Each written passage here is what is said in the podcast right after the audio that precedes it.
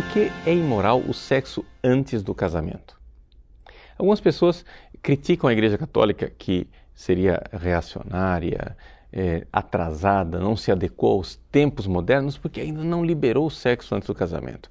Todo mundo faz sexo antes do casamento, por que, é que a igreja continua insistindo em dizer não? O sexo antes do casamento é pecado e é destruidor. Bom, para você entender o ensinamento da igreja, nós precisamos primeiro entender o quanto o ser humano é diferente dos animais. Veja, isso é muito importante. Quando um animal tem uma relação sexual e ele alcança o ápice do prazer, ele está plenamente satisfeito naquilo que ele fez. E ele cessa o seu desejo. Ele já alcançou a gratificação sexual e basta. Quando um ser humano tem uma relação sexual, ele ainda se demonstra insatisfeito. E é possível que ele passe de uma relação para a segunda, da segunda para a terceira, quarta, quinta, sexta, e aquilo vai se transformando numa compulsão, vai se transformando numa espécie de doença. Eu não estou dizendo que todos os seres humanos fazem isso, mas eu estou notando que os seres humanos podem ter esse tipo de doença e os animais nunca têm esse tipo de doença. Ou seja, não existe nenhum exemplo de um animal que pratique o sexo compulsivamente, mas existem, infelizmente, numerosos exemplos de seres humanos que o fazem. Pois bem, então, como é que nós vamos explicar a natureza do sexo entre dois seres humanos?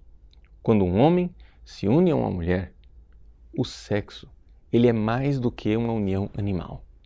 O que um homem e uma mulher estão fazendo quando se unem sexualmente é muito mais do que aquilo que um macho e uma fêmea, animais, fazem.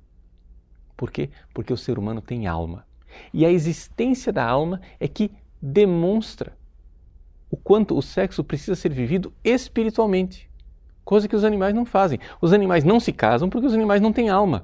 Os animais não estão buscando a felicidade como a nossa alma está buscando. Portanto, quando uma pessoa se engaja no ato sexual, ela não entra somente com o seu corpo.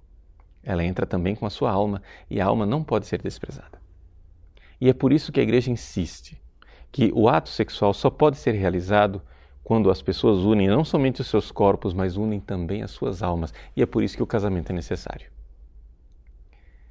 São João Paulo II, nosso querido Papa João Paulo II, fez uma série de catequeses chamada de Teologia do Corpo. Nós temos um curso no nosso site sobre esta teologia do corpo do Papa João Paulo II.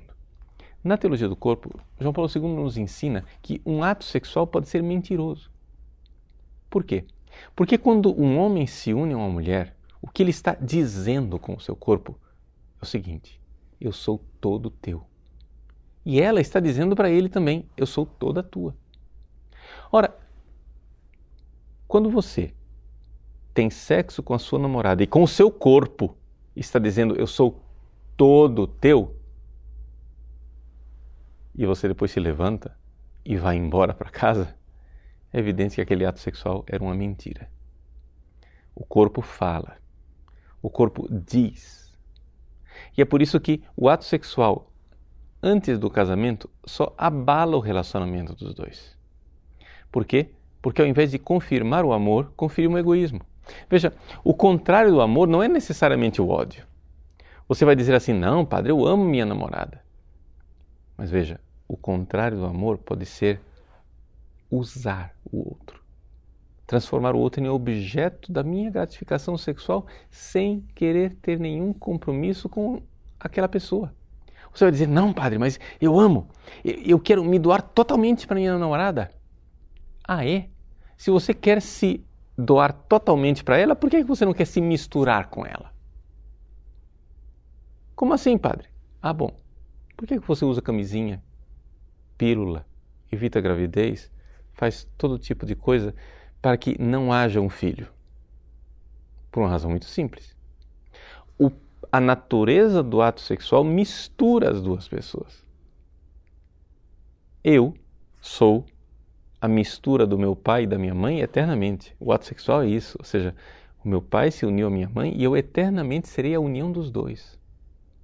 Ora, quando você faz um ato sexual, mas você não quer se unir a outra pessoa na possibilidade de um filho, é porque você não está pronto para se unir àquela pessoa.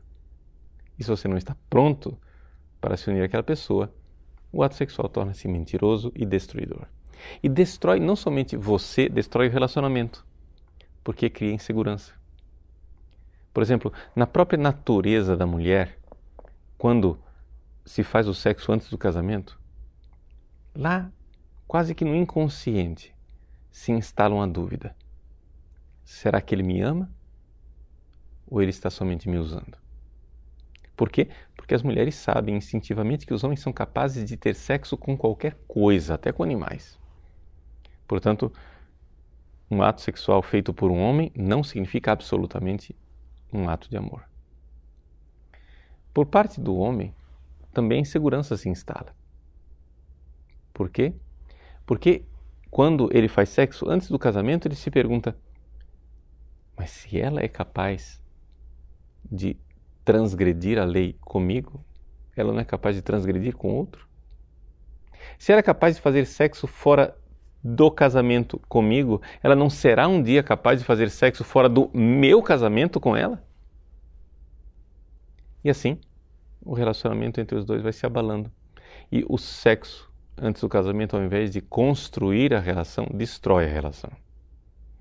Por isso a igreja, porque quer bem aos seus filhos e quer bem aos relacionamentos dos seus filhos, diz: se abstenham, sejam castos e esperem o momento do casamento, onde então unidos não somente no corpo, mas também na alma, vocês poderão então se misturar e se unir para sempre nos filhos que querem ter paz para sempre.